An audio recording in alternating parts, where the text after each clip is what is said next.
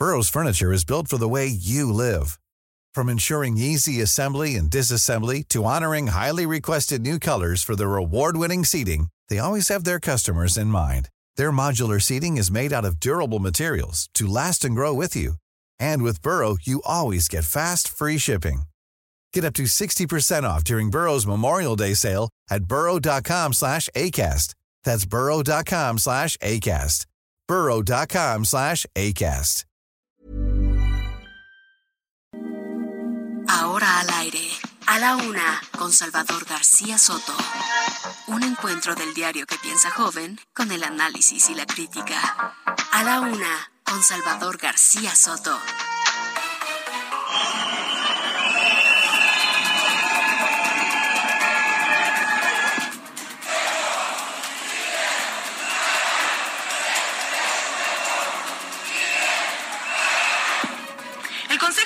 Nacional de Ciencia y Tecnología ha sido una de las instituciones más atacadas desde el inicio de este gobierno. Lo que está en el fondo de esta campaña de confrontación del gobierno y su partido contra el INE nada tiene que ver con los presupuestos o con la realización de la consulta de revocación de mandato, que por cierto vamos a hacer a pesar de las maniobras que existen para entramparnos. Puede ser que no sea culpable, pero soy responsable y considero que la estrategia que se llevó a cabo para enfrentar el grave problema de la pandemia fue acertada.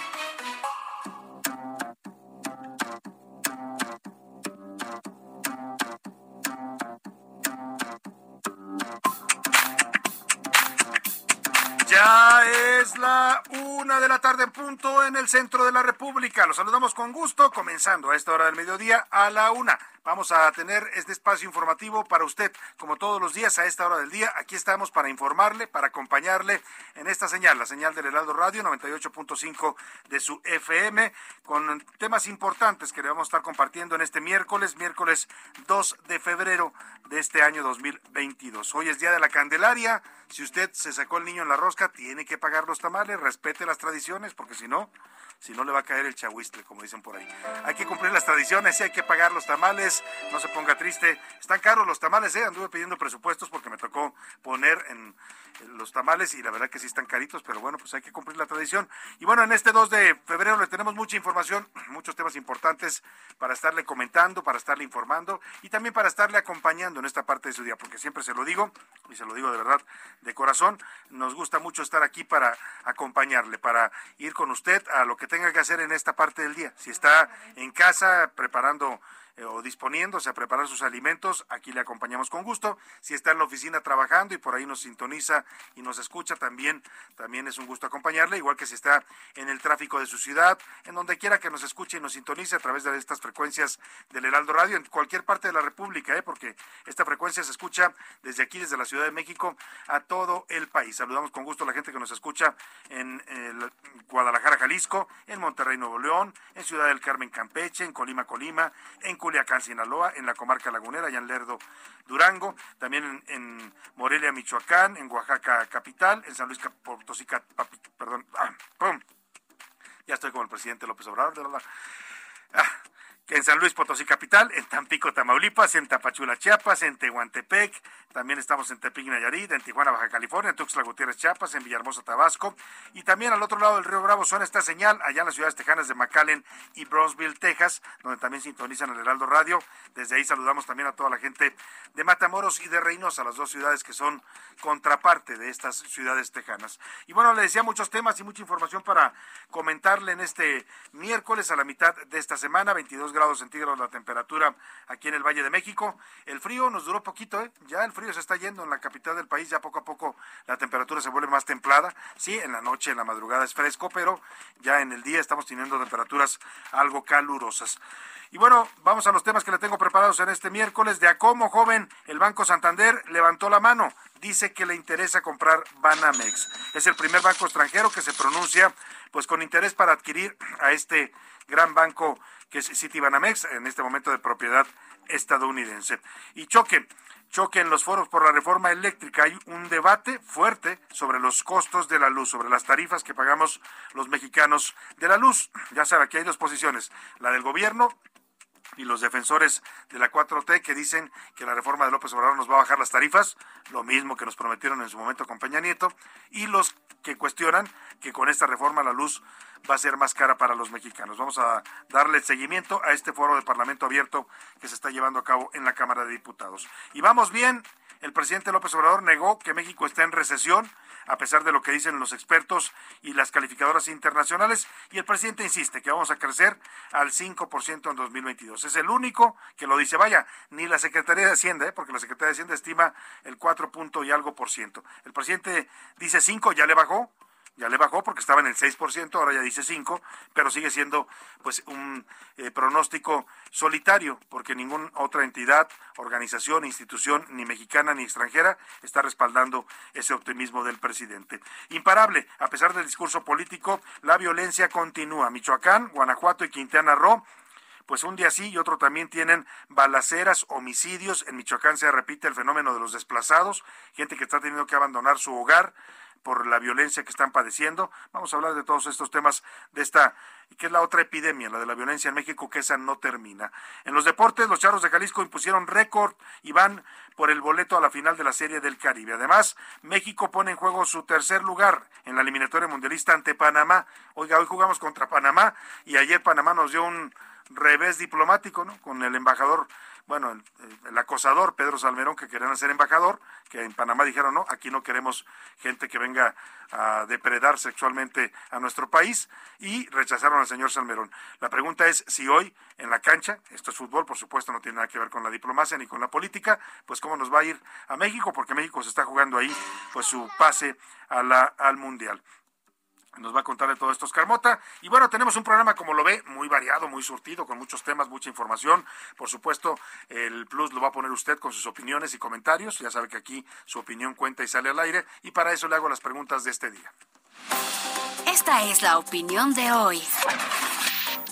Y en este miércoles le tengo mm, dos temas, dos temas eh, para poner sobre la mesa. El primero, bueno, en realidad son tres, ¿eh? hoy le voy a poner tres temas. La SEP, la Secretaría de Educación Pública, anunció que va a modificar los libros de texto gratuitos, los libros de texto con los que estudian los niños eh, y los adolescentes mexicanos en primaria y secundaria, y que va a eliminar palabras que consideran neoliberales yo no sabía que había palabras neoliberales, ¿no? Yo pienso que las palabras son palabras y, que el, ser humano les da el uso que quiere o la ideología que quiere.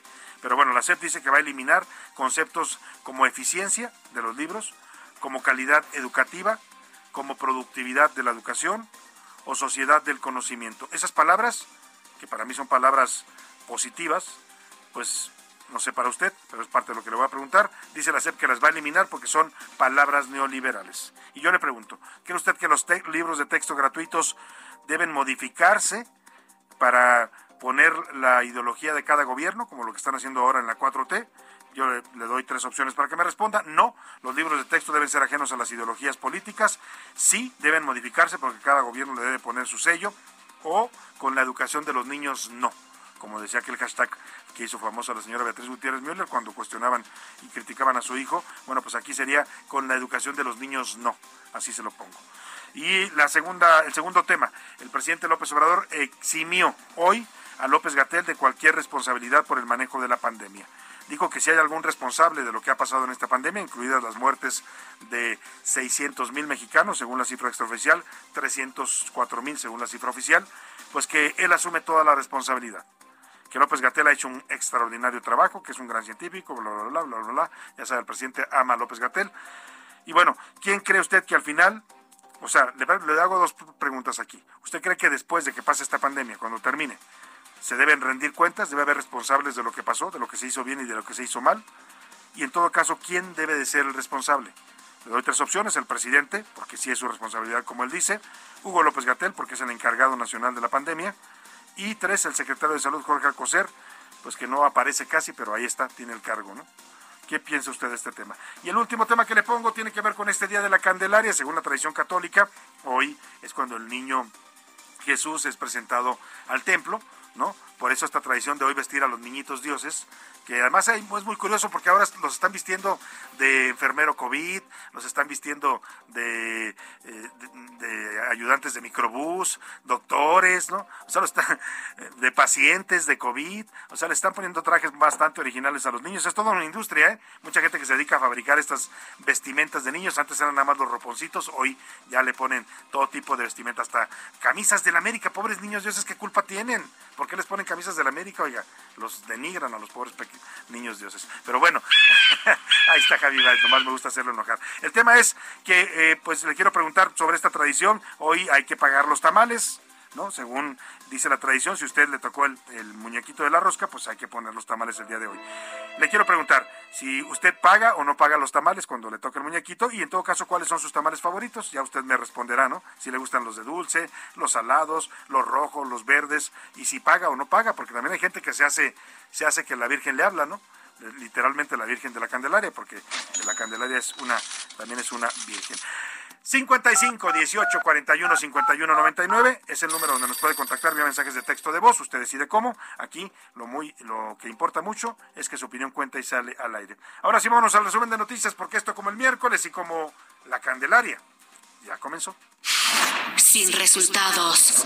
Según cifras del Secretariado Ejecutivo del Sistema Nacional de Seguridad Pública, durante 2021, el delito de violación equiparada en la Ciudad de México aumentó en más del 80%. Arrancan. El Instituto de Elecciones y Participación Ciudadana de Chiapas inició el proceso electoral extraordinario en seis municipios donde la violencia y la falta de condiciones impidieron que se realizara el año pasado al fondo. Durante el 2021, la inversión pública para obras de salud cayó un 29.4% en comparación con 2020. Mal presagio. El Fondo Monetario Internacional informó que la economía mexicana será de las que menos crezcan en 2022 al pronosticar un aumento de 2.8%. Otra más. Una nueva balacera dentro de una secundaria en Minneapolis, Minnesota, dejó a un estudiante muerto y a otro más herido. Una de la tarde con 11 minutos y nos vamos a la información. Oiga, Citibanamex, este banco mm, de origen mexicano, pero de propiedad estadounidense que se puso a la venta, pues ya han salido, el primer comprador que, bueno, interesado fue el señor Ricardo Salinas Pliego, el dueño de Grupo Salinas, de TV Azteca, dijo que él quería, ¿no? Que es más, le pusieran precio al changarro, así lo dijo en sus redes sociales, con el estilo que maneja, que muchos ya dicen que Salinas Pliego en las redes sociales es como el tron mexicano, ¿no? Porque anda descalificando a todo mundo, luego se pone agresivo, luego bromea, luego presume sus lujos, ¿no? Dice, me, acabo de llegar en el helicóptero a Miami, ¿no? Claro, pues sabemos que el señor es millonario, ¿no? Pero bueno, el tema es que eh, él levantó la mano y ahora los segundos que levantan la mano son el grupo Santander.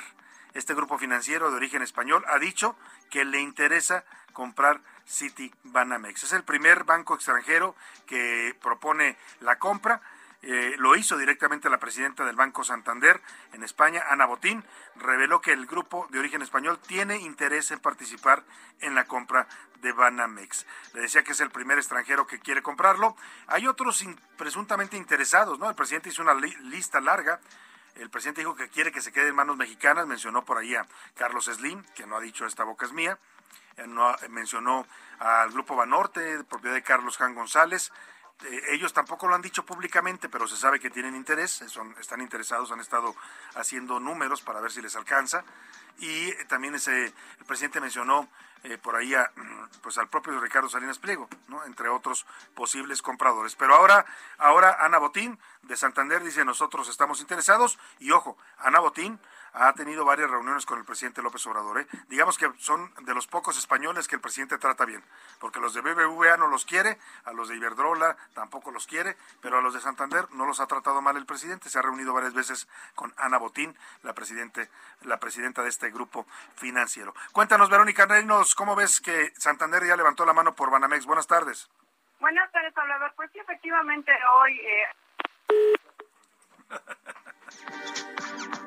toda la comunicación con Verónica Reynolds, estamos teniendo problemas para comunicarnos, pero vamos a retomarla, porque bueno, pues es importante esta, pues esta alzada de mano que hace de Santander, ¿no? Estamos interesados. Todavía Banamex no fija las reglas, todavía no dice ni siquiera el precio de venta. Se calcula por ahí de marzo que ya saldrán con una pues una propuesta concreta para que los que estén interesados empiecen a pues hacer ofertas. Aquí también el tema es qué va a pasar porque el gobierno, el presidente dice, "Yo quiero que se quede en manos mexicanas." Y, el, y dicen que el gobierno pretende limitar la participación de extranjeros. Cuidado, ¿eh? Porque el gobierno no puede pues eh, no puede evitar que los extranjeros compitan por un banco.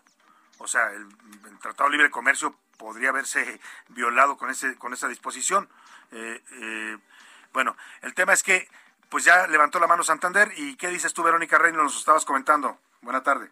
Sí, disculpa, Salvador, ya sabes estas líneas. Buenas tardes. Pues sí, efectivamente, como comentábamos hoy, hoy en la mañana de allá de Madrid, eh, Ana Botín efectivamente confirmó que están interesados o tienen la intención de participar en este proceso.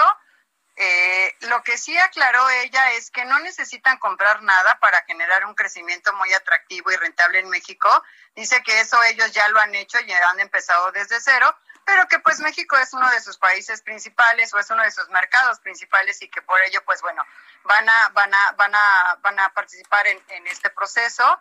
También aclaró, pareciera, fíjate, Salvador, que, que Santander tiene como que el suficiente dinero para hacer la adquisición, porque también Ana Botín en esta llamada, como te comentaba, en, Ana, con analistas, después de haber dado a conocer sus resultados al cierre del año, ellos dicen que no harían una ampliación de capital a través de la emisión de acciones para que justamente a través de este dinero pues puedan adquirir Banamex, ¿no? Dice que eso no lo harán y recordemos que pues Bank of America tiene evaluado Banamex en el mercado entre 10 mil entre 10 mil millones y 12 mil millones de dólares, ¿no? este De hecho, recordemos también que Santander tiene, Santander España pues tiene un plan de estar comprando todas las acciones que están en el mercado, que no están bajo su poder, y bueno, de hecho lo hizo también aquí en México, ¿no? Entonces, pues bueno, ya es uno más. El primero fue Ricardo Salinas este Pliego, que entre broma y no, alzó la mano, pero pues no hay nada como que todavía oficial. Claro. Norte también ya dijo que sí, que están que tienen, están haciendo un análisis interno y que dependiendo pues de las si hay sinergias, eh, presentarlo al Consejo de Inversionistas y ver si participan. HCBC también dijo que pues no, no lo descartaban porque justamente reconocen que la franquicia de Banamex es, es importante en el país. Inbursa también en una llamada con analistas también dijo que no afirmaba ni descartaba, porque pues este, estarían esperando a que empezara el proceso y ver realmente qué es lo que, se va a vender, pero pues bueno, que también estaría ahí atento, ¿no? Oye, Verónica, pues, tú, Verónica, ¿Tú, ¿Tú cómo ves este tema? Porque, a ver, el presidente dice quiero que se quede en manos mexicanas, por ahí dicen que la Comisión Nacional Bancaria y Hacienda pueden acomodar las cosas para que eh, favorecer a los mexicanos, pero el gobierno no puede, no puede prohibir que extranjeros estén interesados y que participen en, la, en las ofertas. Efectivamente no se puede porque también recordemos que en el TEMEC hay una parte donde justamente habla de, del sistema financiero y pues bueno, mientras la el único impedimento que podría haber en este caso sería una concentración de, mercado y pues ahí solamente lo vemos que podría ser a través de BBVA México, ¿no? Pero de ahí pues no hay otro, no habría ningún otro impedimento legal que dijeran por esto tú no puedes participar, ¿no? Pues vamos, a estar, vamos a estar muy atentos, Verónica. Está interesante el tema, la, eh, la, pues, la alzada de mano que da Santander y vamos a ver, pues, eh, como dices tú, cuando ya salen las propuestas concretas y cuando Banamex empieza ya pues, a, hacer la oferta de este banco. Te agradezco mucho el reporte por lo pronto, Verónica. nada más una cosa, Salvador. Pues nada más de, de, ganar Santander, pues ya tumbaría a BBVA México del primer lugar, ¿no? Sí, ¿verdad? O sea, sí, sí, por el tamaño que tiene, ¿no? ¿Santander es ahorita que el segundo banco? Ahorita Santander, eh, por nivel de activos, que es como lo mide la Comisión Nacional Bancaria de Valores, efectivamente está en segundo lugar. Y ya adquiriendo, si es que adquiriera Banamex, tomando en cuenta cifras de noviembre, porque no todos han terminado de, dar sus resultados financieros, estaría superando a BBVA tanto en activos como en captación, no así en cartera de crédito, ahí seguiría siendo líder BBVA México, pero bueno, también en presencia en el país, ¿no? En tanto en sucursales como en cajeros y hasta en tarjetas de crédito, pues superaría. por mucho a BBVA. Pues está interesante el movimiento. En la banca lo que queremos los usuarios al final es que nos den mejores eh, tasas de crédito, ¿no? Y que nos den más crédito y mejor servicio, como dices tú, porque luego también hay cada queja. He escuchado muchas quejas últimamente del servicio de Santander en las redes sociales, pero vamos a estar atentos al tema. Verónica, te agradezco mucho. De nada, Salvador, pues seguiremos allá al tanto. Sin duda, es Verónica Reynolds, reportera de la sección Mercados aquí en el Heraldo de México. Y ahora vamos, vamos al otro tema también que está provocando mucha polémica, mucha polarización en el país. Hay ya, yo les lo he dicho, una guerra, le podemos llamar la guerra por la reforma, que no la guerra de reforma, que ella fue la que encabezó don Benito Juárez. Esta es la guerra por la reforma eléctrica. Ya se formaron dos bandos claramente, los que están a favor de la reforma, que dicen que va a ser la maravilla y que vamos a recuperar la soberanía energética, que es el gobierno y sus aliados. Y por otro lado, pues están los que eh, cuestionan que esta reforma nos va a hacer retroceder a esquemas ya superados de estatización, a esquemas ya superados de energías fósiles. En fin, ahí está el debate, por lo pronto, en donde está intenso y cada día sube más de tono, es en la Cámara de Diputados. Hoy, hoy el tema de debate fueron las tarifas, lo que pagamos los mexicanos de luz, los que nos venden la reforma dicen que van a bajar si la aprueban, los que no quieren la reforma, pues dicen que al contrario, con esta reforma vamos a pagar tarifas más altas. ¿Tú qué dices, Elia Castillo? ¿Cómo va el debate ahí en San Lázaro? Te saludo con gusto. Buenas tardes. Muy buenas tardes, Salvador. Te saludo con gusto. Así es, expertos y empresarios del sector eléctrico se confrontaron en posicionamientos sobre los presuntos beneficios que traerá la reforma eléctrica del presidente Andrés Manuel López Obrador. Las voces en contra aseguraron que, contrario a lo que se dice, las tarifas en los hogares mexicanos aumentarán y la propuesta no beneficiará a la Comisión Federal de Electricidad. En su participación, Mariana Campos, coordinadora del programa de gasto público y rendición de cuentas de México Evalúa, señaló que la reforma propuesta por el titular del Ejecutivo es inviable, por lo que dijo eh, Salvador, debe ser rechazada en sus términos. Advirtió que implicará un gasto para el Estado mexicano de 60 mil millones de dólares, recursos con los que no cuenta el país. Escuchemos parte de lo que comentó. No es ideología, no es política, no es llevarle la contraria a nadie. No hay dinero público que alcance para pagar esta reforma y tampoco tiene sentido hacerlo en los términos que se propone. No fortalece a la CFE y no resuelve los retos del sector. Permítanme explicarles por qué. La reforma busca poner en marcha un antiguo modelo de generación de electricidad en un contexto en el que la transición a energías limpias y renovables es urgente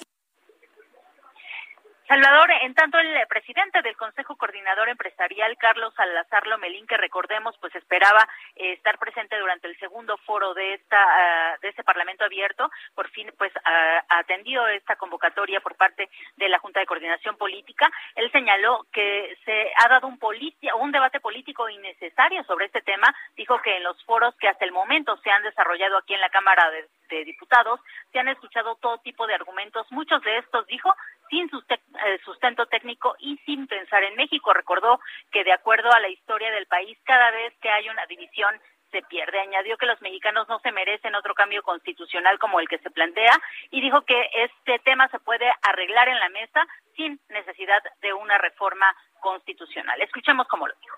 Si hay más oferta, bajará el precio. Es un principio económico básico. Invertir en transmisión y distribución permitirá disminuir los altos precios de electricidad en ciertas zonas, lo que permitirá disminuir, como bien se dijo, los subsidios que el Estado otorga al suministro básico y que en el 21 fueron de 70 mil millones de pesos.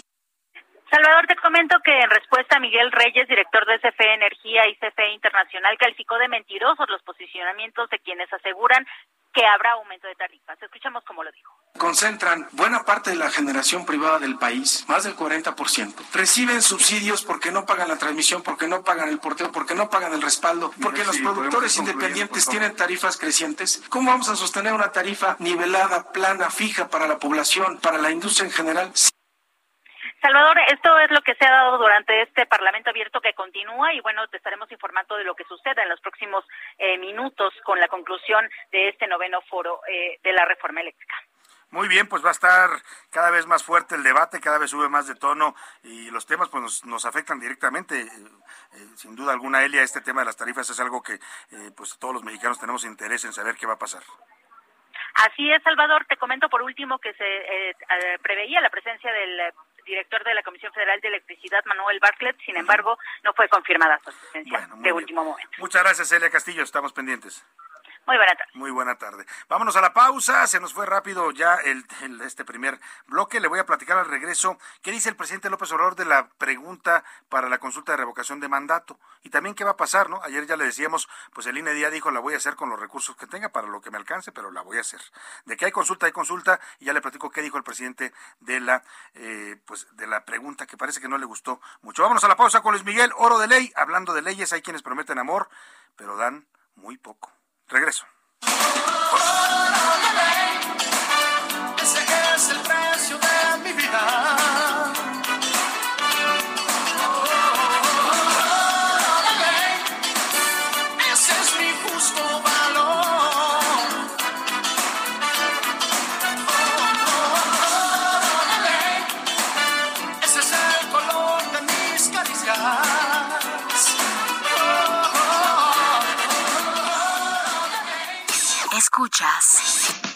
A la una con Salvador García Soto.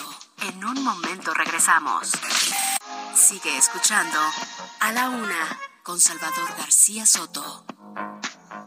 Ahora, la rima de Valdés. O de Valdés, la rima. Ya no será Salmerón de Panamá embajador, pues ya declinó el señor. Esa fue su decisión. ¿Será por la acusación que tanto causó revuelo? Pues habrá que estar muy lelo para pensar lo contrario. ¿O será por solidario que se le acabó el anhelo? Entonces nuestro rey santo, ante la tosa protesta, ya nos tiene otra propuesta a quien cubra con su manto, le toca con gran encanto, así que, nada banal, me va a mandar al canal derechito a Panamá a alguien que mi mamá ve como héroe nacional. Del cabaret es Jesusa, 100% 4T. La vimos en la TV, es talentosa que abusa. Tendrá que ponerse busa esta López Obradora, que sea muy trabajadora, que trabaje como mula mi querida reina chula de Panamá embajadora.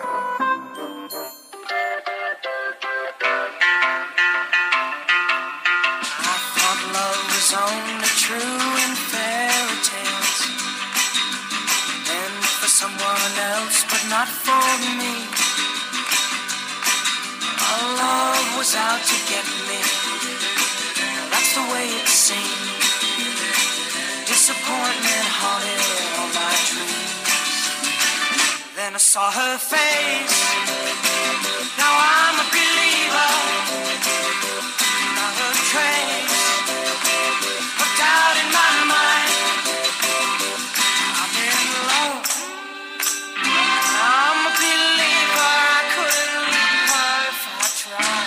De la tarde con 31 minutos. Estamos regresando a este ritmo de los Monkeys con Believer que el creyente, cada quien es libre de creer en lo que quiera ¿eh? y hay que respetar los credos y las creencias de cada quien. Todas son respetables, todas son válidas. Esta canción en particular habla de quien le tiene fe a la persona amada, la que le dio el flechazo a primera vista. Es una canción de 1967 y sí, seguro usted también se acordó de esa película animada, de ese personaje verde, ¿no? Que hizo famosa para estas nuevas generaciones esta canción. Escuchemos un poco más de los Monkeys y el creyente y seguimos con más información.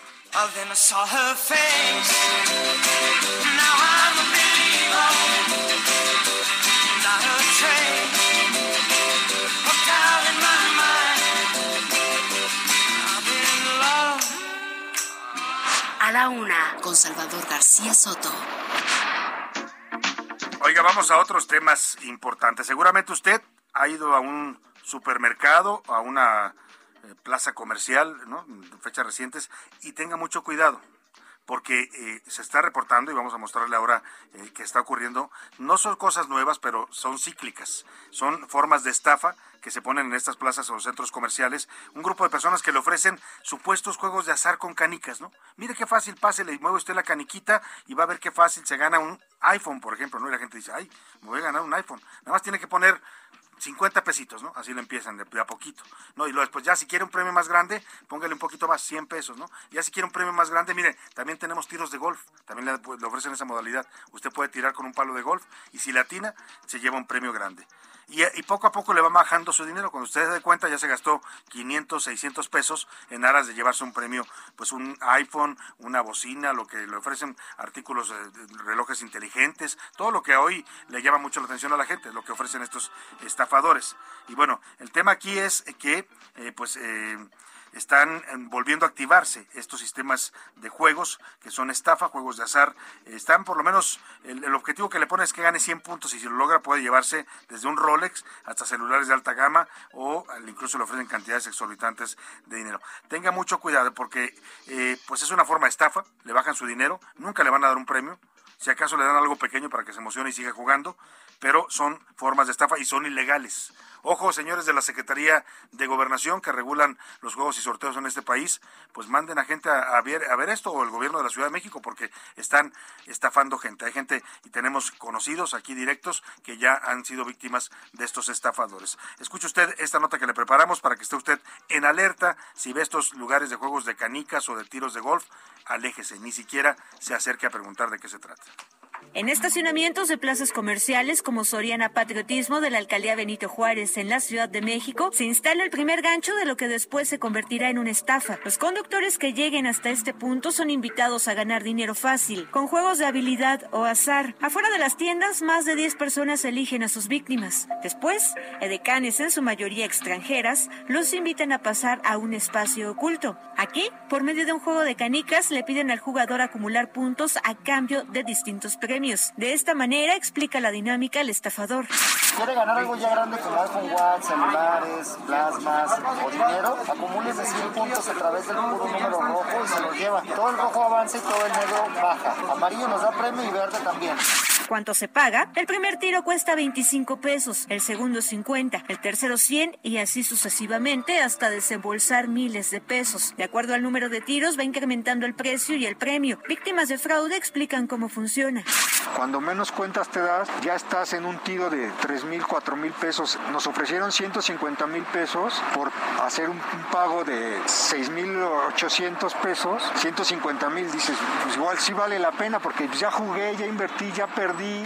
El segundo gancho llega cuando está a punto de retirarse. Estos sujetos animan e intimidan a los jugadores para continuar. Incluso invitan a pagar con tarjetas de crédito o débito. Al final, los jugadores se van con las manos doblemente vacías, pues no se llevan ningún premio y pierden su dinero. Aunque el efectivo que prometen y los regalos siempre están a la vista, no pasa lo mismo con los permisos de la Secretaría de Gobernación. La Secretaría de Gobernación dijo al Heraldo de México que este tipo de juegos no están reglamentados. Sin embargo, los sorteos que impliquen intercambios de dinero deben solicitar un permiso y entregar boletos. De lo contrario, estarían violando la ley. Abogados penalistas de la Universidad Nacional Autónoma de México incluso coinciden en que este tipo de juegos están prohibidos.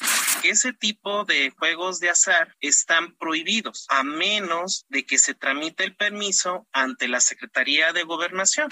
El Heraldo de México buscó a Soriana Patriotismo, las empresas Rolex y Star Golf o Golf Star Tour, responsables del evento. Soriana respondió que se realizó como parte de una activación de una marca. Al preguntar sobre los responsables y los premios para colocar los juegos, respondieron que no aplica ya que solo fue promoción. Por su parte, la empresa que se ostenta como responsable del evento, Star Golf, solo cuenta con un perfil de Instagram con 15 seguidores y 13 publicaciones, así como una página desarrollada a través de plataformas web gratuitas, sin números de direcciones o contacto. El abogado penalista Eduardo Esquivel Jasso, de la Universidad Nacional Autónoma de México, coincide en que este tipo de actividades se persiguen bajo el delito de fraude y se castiga con prisión.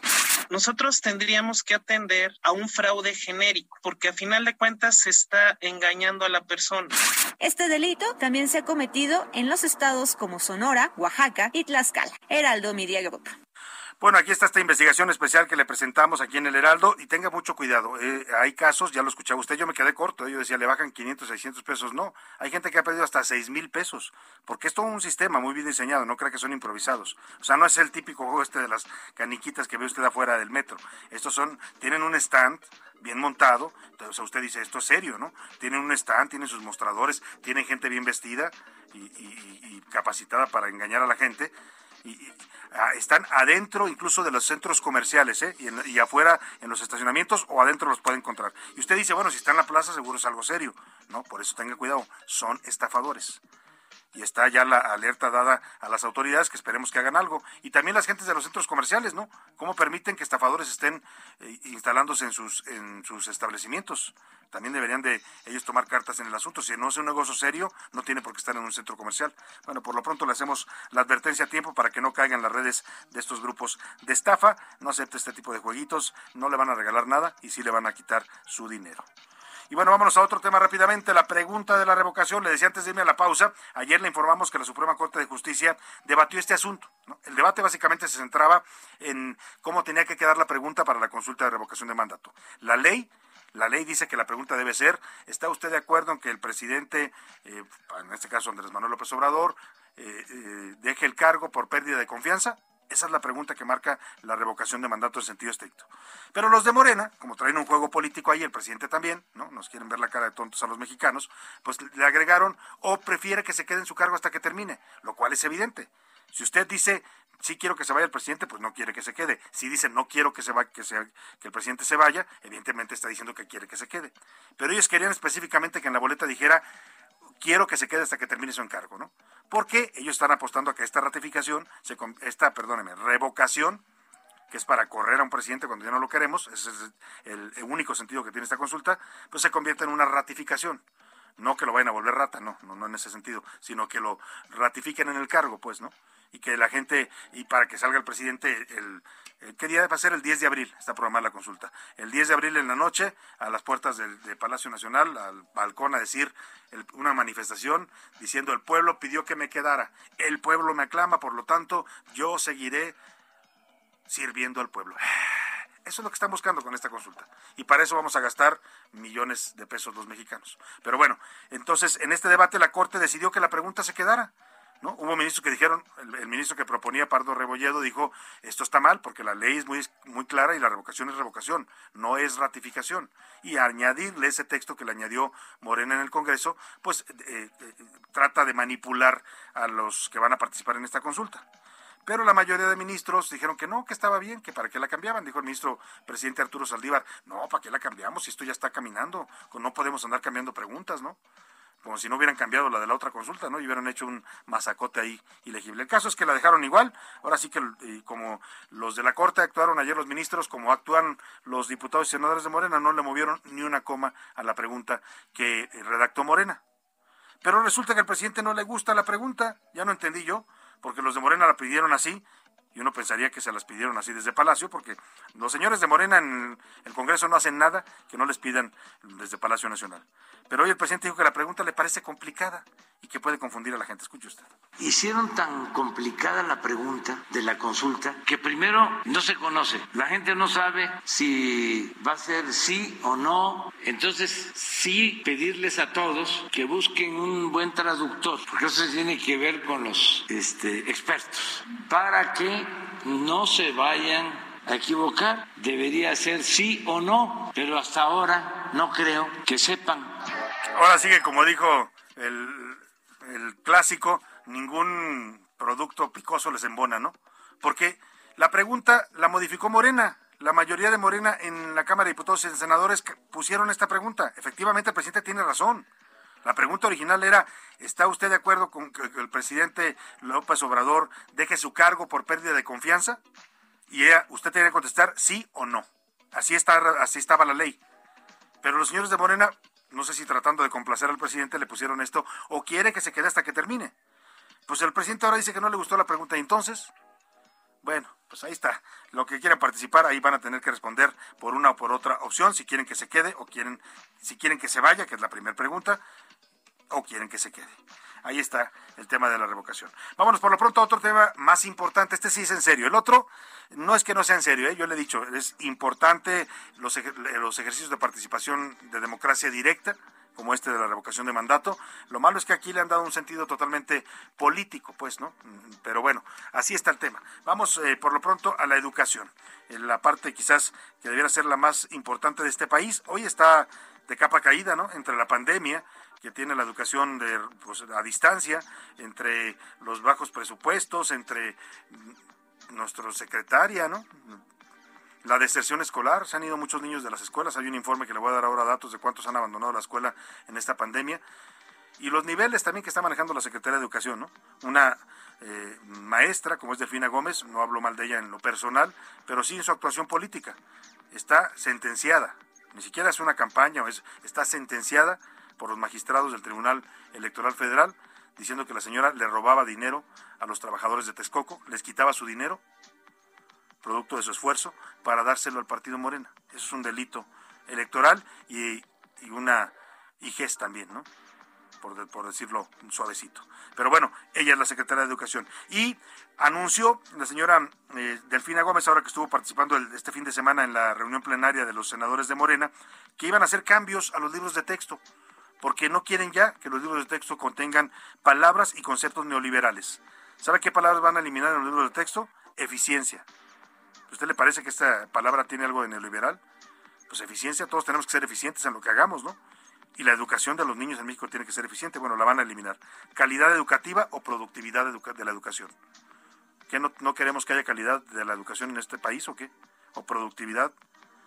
También dice que con todo esto pues quieren eliminar el sueño neoliberal. Milka Ramírez nos explica lo que quiere hacer la secretaria Delfina Gómez mientras no le robe el dinero a los trabajadores de la SEP pues lo demás es lo de menos.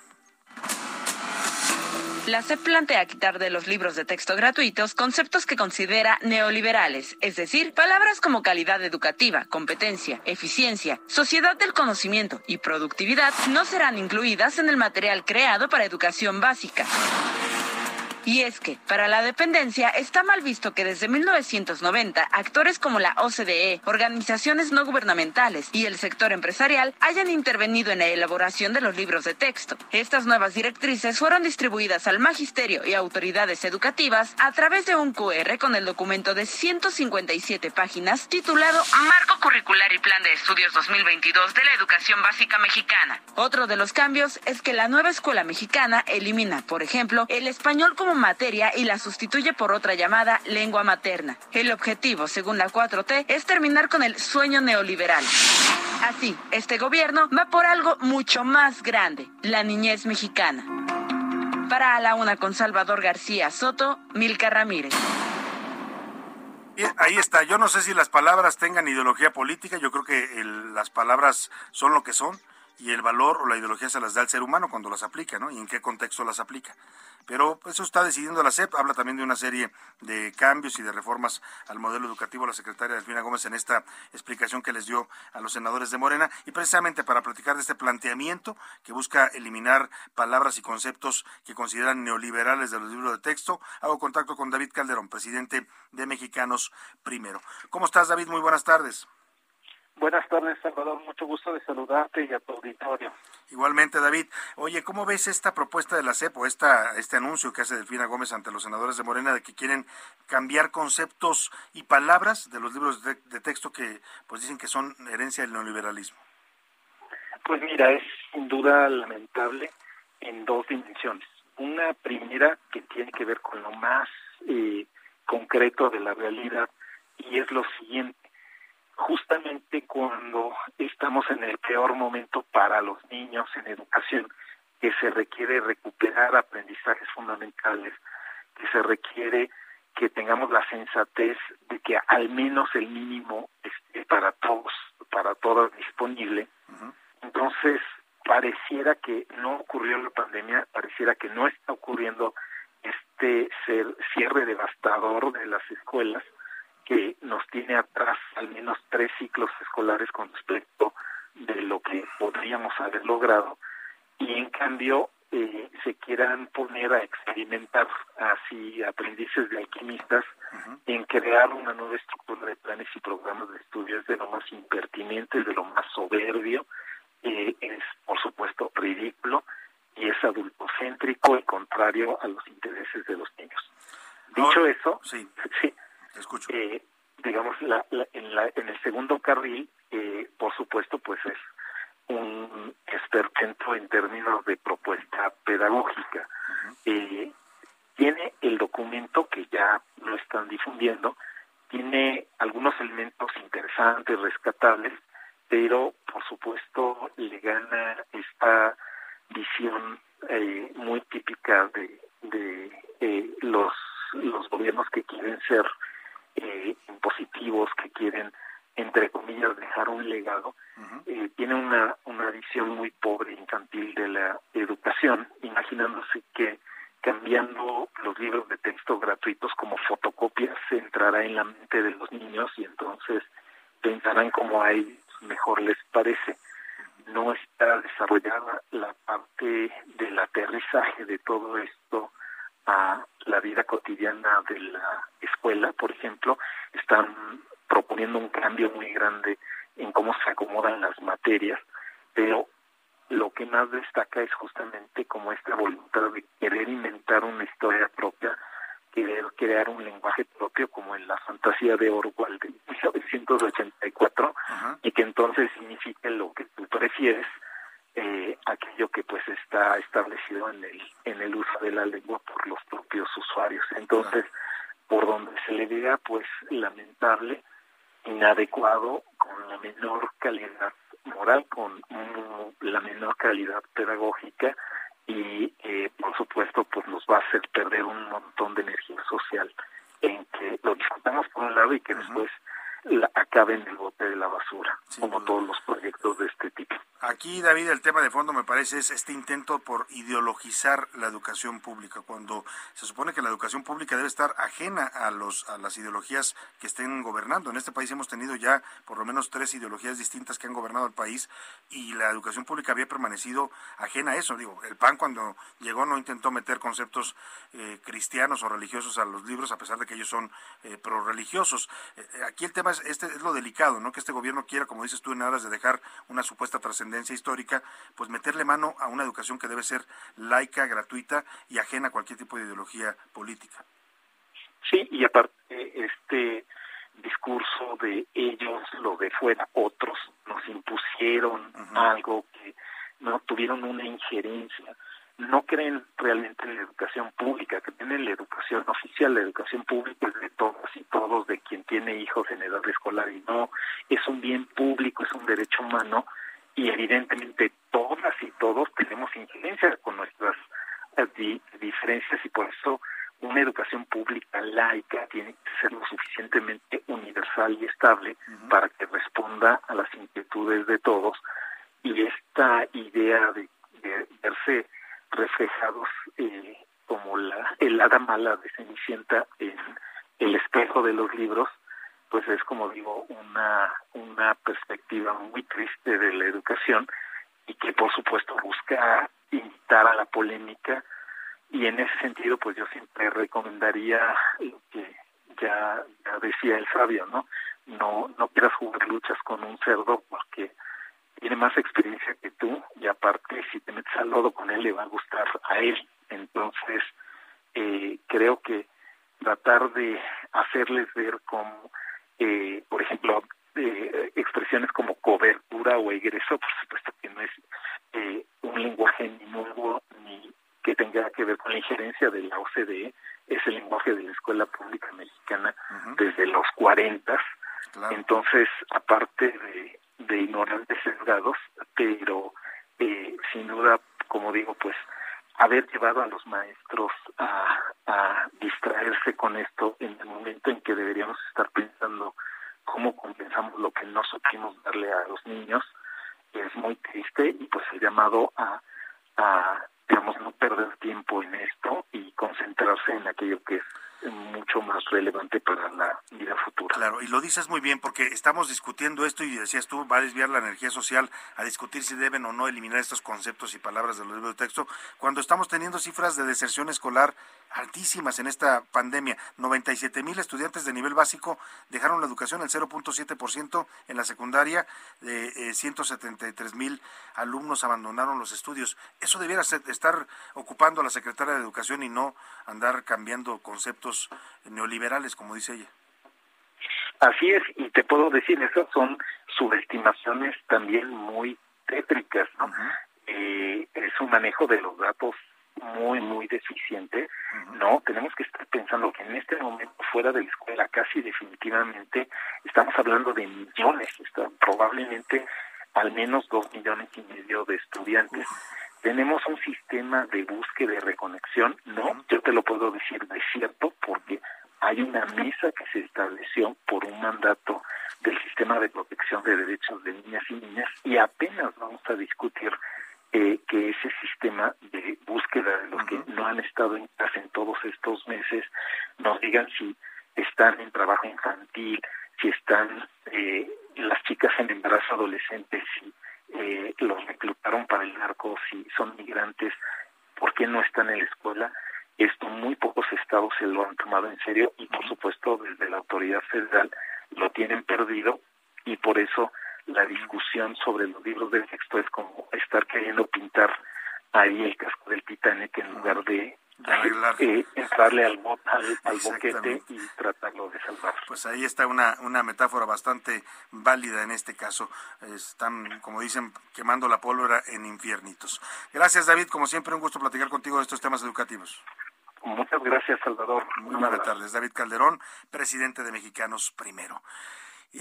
Vamos a la pausa, vamos a la pausa, nos fue rápido ya esta primera hora, pero lo voy a dejar con música. Vamos a escuchar esto que se llama Angus Day, Cecilia Krull y, y Mala Rodríguez, una canción que era de una serie vis a vis española, muy buena canción, habla de las eh, personas que caen en el sistema penitenciario. Ya volvemos con usted.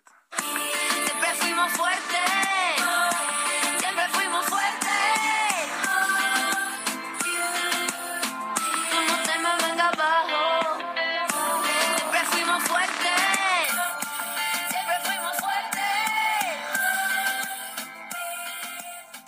Escuchas a la una con Salvador García Soto. En un momento regresamos. Ya estamos de vuelta con A la una con Salvador García Soto.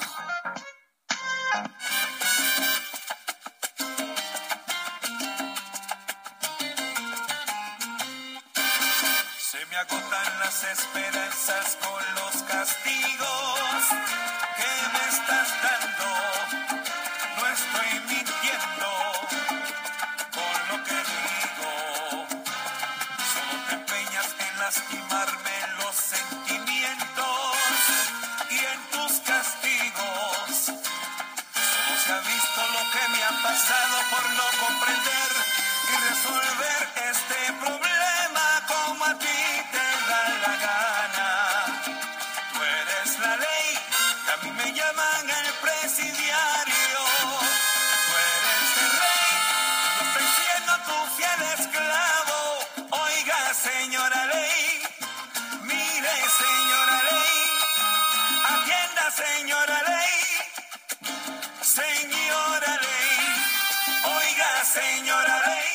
Señora Ley, ya son las dos de la tarde en punto en el centro de la República y lo estamos saludando con gusto. A esta hora de mediodía estamos comenzando a la una, la segunda hora de a la una. Vamos a la segunda parte de este espacio informativo. Arrancamos desde la una de la tarde, como todos los días, y vamos todavía con más información, más historias, entrevistas, análisis, crítica, todo lo que le tenemos en este programa. Por supuesto, sus opiniones. Vamos a debatir varios temas interesantes que hoy le pusimos sobre la mesa. Pero antes le platico, estamos regresando a ritmo de salsa. Le recuerdo que esta semana tenemos el tema musical de la defensa de la ley, porque es Día de la Constitución el próximo sábado. Por cierto, es puente. El lunes no hay clases para los niños, así es que si usted tiene la oportunidad, pues disfrute el puente. y también estamos hablando de las religiones, de la, el respeto a la libertad de, de credos y, por supuesto, también de eh, la defensa de los periodistas ante la violencia que estamos padeciendo en México. En esta canción, el señor Tito Nieves y el conjunto clásico cantan Señora Ley. Es una canción de 1986 dedicada a un amor, pero se ha vuelto un estandarte musical que pide justicia y ley para todos. Señora ley, oiga señora ley, Mire, señora ley, atienda, señora ley, señora ley. Qué buen ritmo tenía este puertorriqueño, señor Tito Nieves. Y vámonos a los temas que le tengo preparados en esta segunda parte. Vamos a hablar del proyecto Colmena. Oiga, por primera vez una nave mexicana va a llegar a la Luna. Esto está previsto ya, es un proyecto que coordina la UNAM con el gobierno de México y vamos a mandar una serie de robots a explorar la Luna. Nos llevó 52 años ¿eh?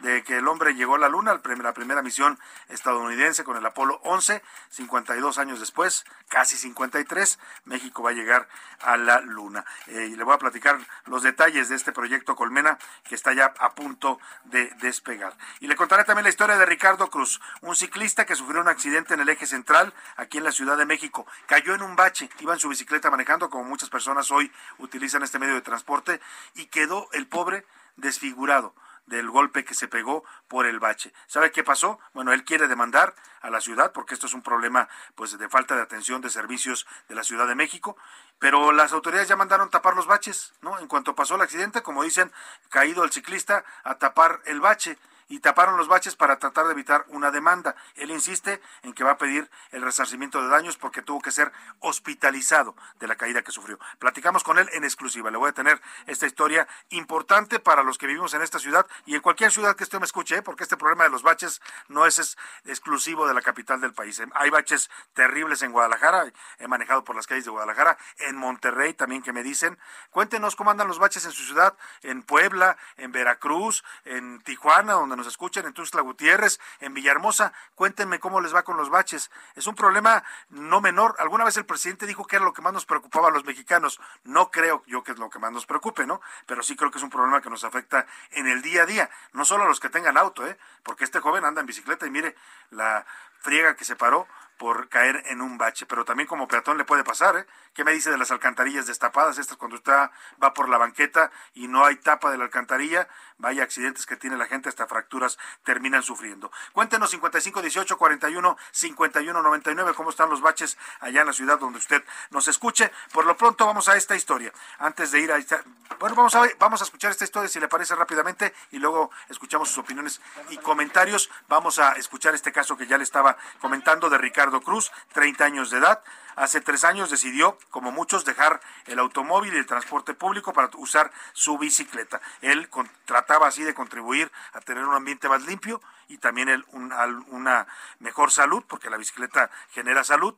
Pero pues nada, terminó en el hospital el pasado 22 de enero, cuando iba circulando por eje central, cayó en un tremendo bache que lo tiene hoy hospitalizado y con graves lesiones. Quiere demandar a la Ciudad de México, pero ya sabe lo difícil que es sacarle algo al gobierno. Aquí le presento la historia de Ricardo Cruz en la voz de David Fuentes, reportero de Asuntos Especiales de A la Una. Investigaciones especiales. Busca ciclista demandar al gobierno capitalino.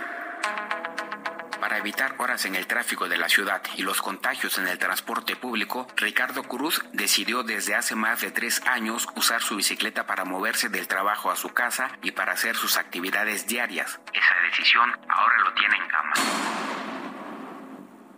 El sábado 22 de enero, Ricardo circulaba a bordo de su bicicleta por el eje central, en dirección al norte. Tomó el bajo puente que cruza el eje 1 norte a la altura de Garibaldi y justo a la mitad se encontró con un encharcamiento y una serie de baches que lo hicieron caer de la bicicleta. El accidente provocó que saliera disparado al arroyo vehicular y fue atropellado. Ahora tiene fracturas múltiples en las costillas, la perforación de un pulmón, la pelvis rota y según el último informe médico no podrá caminar por los próximos tres meses. Desde la cama del hospital, Ricardo cuenta lo sucedido a El Heraldo. Eh, llegando al hospital, lo primero que me atienden es mi pulmón, el cual estaba perforado. Después pasaron a operarme la cadera, ya que el hueso ilíaco se partió en dos. Y posteriormente intervinieron mis costillas, que estaban fracturadas en varios pedazos, cinco de ellas. Tengo eh, quemaduras en el cuerpo por fricción. yo creo que fue por el arrastre del auto, la fricción que tuve con el pavimento. El tramo donde se accidentó es utilizado por muchos ciclistas para atravesar la avenida Reforma y llegar a la zona de la raza. Está oscuro, siempre encharcado con aguas negras de los negocios cercanos, por lo que los usuarios no alcanzan a darse cuenta de los baches y las coladeras. No las pueden evitar. Ricardo lleva dos cirugías, además que su pulmón tiene una sonda para drenar los coágulos de sangre, pero lo peor, comenta, son los dolores derivados de las operaciones, los cuales ni siquiera inyectándole morfina disminuyen. Aunque su evolución es alentadora, el ciclista ya fue informado que para los próximos tres meses deberá permanecer en cama, además que ya no cuenta con la misma capacidad pulmonar que tenía antes del accidente. Al ciclista lo entristece que por negligencia del gobierno de la Ciudad de México él esté pasando por esta travesía, pues su caso es solo un ejemplo de la falta del interés de parte de las autoridades para ofrecerles a los ciclistas vías transitables. Ahora Ricardo y su familia buscarán demandar al gobierno de la Ciudad de México por esta negligencia, al no dar mantenimiento a este carril y otros más, pues aunque ya se pusieron en contacto con él, no le han garantizado absolutamente nada. Contactaron de la Secretaría de Obras para comentarme acerca del- de cómo apoyar para los gastos que estoy llevando a cabo. El año pasado, por accidentes provocados por baches o malas condiciones de las calles, siete ciclistas murieron. Durante enero pasado, tres fueron los accidentados. El más grave es Ricardo. Aunque la Ciudad de México se presume como de vanguardia, aún no cuenta con leyes ni se tiene la infraestructura necesaria para garantizar que usar la bicicleta no les va a costar la vida. Para A la Una, con Salvador García Soto, reportó David Fuentes.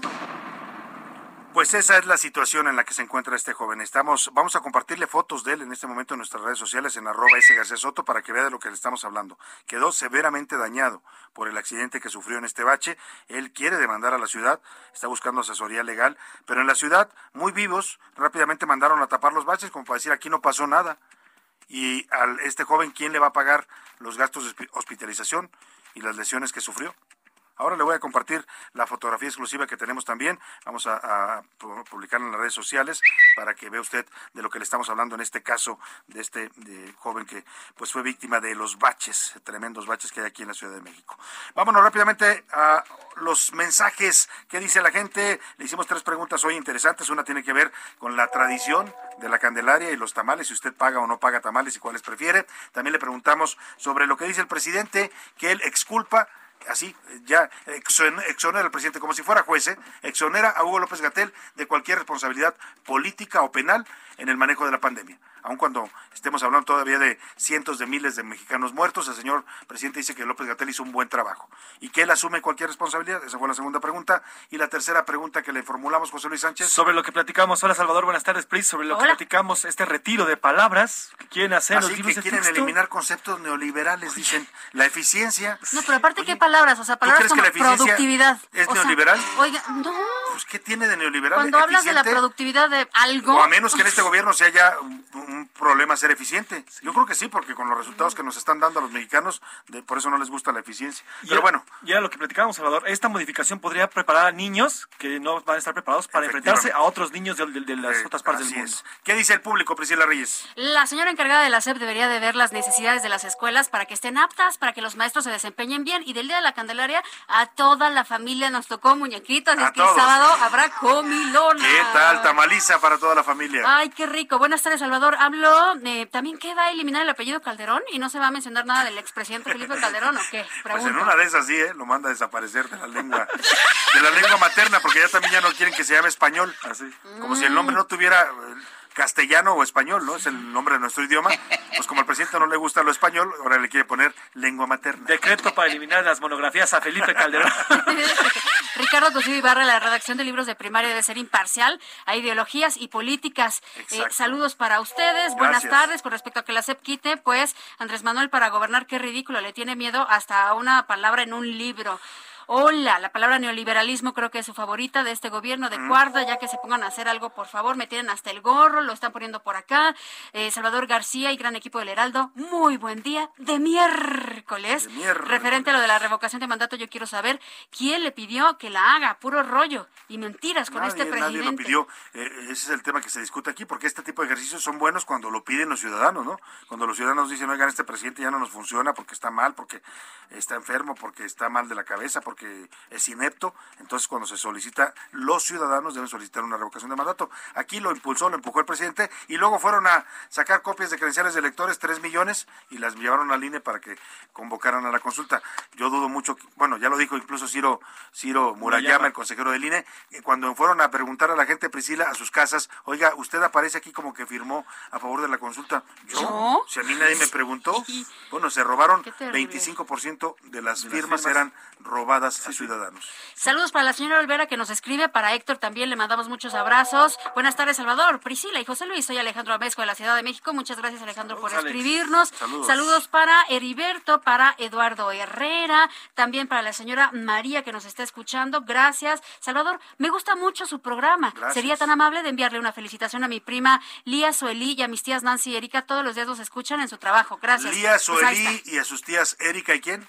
Para la Erika y Nancy. Erika y Nancy, muchos saludos y felicitaciones. Pues dice felicitaciones. Nada más saludos. Pues no sé si sea su cumpleaños, pero les mandamos un afectuoso saludo y un abrazo. Eso, felicidades por vivir. Feliz de la Candelaria. Sí, deberíamos hoy decir feliz por estar vivos y estar sanos. Por supuesto. ¿eh? Muchos, Diario muchos que agradecerlo, no han Salvador. eso. Sí, lamentablemente. Bueno, eh, saludos para Rosario Fernández de Lara, le mandamos un fuerte abrazo para Alex Rocha y para todas las personas que nos están escribiendo. Alberto de Colima, un abrazo. Alberto allá en Colima, saludos. Alex Rocha, que siempre nos sigue desde que estábamos en otros espacios. Muchas gracias, Alex. Saludos. ¿Qué dice el público Twitter? ¿Qué dice el público? Arroba ese García Soto, rapidísimo. Sobre el Día de la Candelaria, fíjate, hay un rotundo 80% que sí van a pagar, pero prefieren los salados. Lo suyo, lo suyo son los tamales salados. Eh, además, el 11.1% dice que van a pagar, pero prefieren los tamales dulces. Y solamente el 8.5% que no entiendo quiénes son, no les gustan los tamales. Yo no conozco a un mexicano, o por lo menos cercano a mí, que no le gusten los tamales. Sobre el tema de Hugo López Gatel y quién debe de rendir cuentas, el 60.5% dice que el presidente Andrés Manuel López Obrador debe ser el que rinda cuentas, mientras el 34.4% dice que Hugo López Gatel, y solamente el 5.2% dice el secretario Jorge Alcocer, secretario de Salud, que bueno, también no es que se le vea mucho al señor, la verdad. Y sobre el tema de la eficiencia, estas palabras que se quieren quitar de los libros de texto gratuitos. Las palabras neoliberales. Neoliberales, como los han llamado. Hay un rotundo 99% que dicen no, debe ser ajeno, no se deben de quitar. La educación tiene que ser ajeno al gobierno que sea que esté. Y yo ahí sí, mire, con todo respeto, ¿eh? yo no era eh, fan de los gobiernos panistas, los critiqué en su momento tanto a Vicente Fox como a Felipe Calderón, y los que lo duden, ¿no? Por ahí el otro día el señor Epigmenio Ibarra me estaba cuestionando en Twitter que qué andaba yo haciendo cuando Calderón estaba gobernando, pues criticándolo, señor Epigmenio Ibarra, y a todos los de la 4T que dicen que nada más criticamos a López Obrador, no revisen las columnas, revisen el trabajo que hemos hecho muchos durante muchos años, porque no llegamos a esto del periodismo con López Obrador, ¿eh? Yo tengo columnas durísimas contra Fox, todas, eh, contra Calderón, contra Peña Nieto, y bueno, igual ahora contra López Obrador, porque a eso nos dedicamos, a hacer la crítica del poder. Pero se lo comento porque, pues, ¿qué andábamos haciendo? Criticando, pero aun cuando criticamos a los panistas, y, no, no, éramos sus fans, nunca les vi la intención de cambiar los libros de texto y meter la religión o el, el no aborto, porque ellos son antiabortistas, ¿no? O sea, la ideología no va con la educación, con todo respeto. El día que nos metamos, que querramos meter la educación a la ideología como lo están intentando, vamos a acabar siendo como pues la China de Mao Zedong, ¿no? Donde había el libro rojo y el que se saliera del libro rojo, pues era era ejecutado por el Estado. ¿Eso queremos en México? Yo creo que nadie lo quiere. Vámonos rápidamente a otros temas importantes. El cotorreo se lo voy a tener después de la media, si le parece, porque le tengo que platicar de un proyecto de lo más interesante. Le decía, México va a llegar a la Luna 53 años después de la llegada del hombre a la Luna, de que la misión del Apolo 11 de la NASA de Estados Unidos aterrizara en la Luna.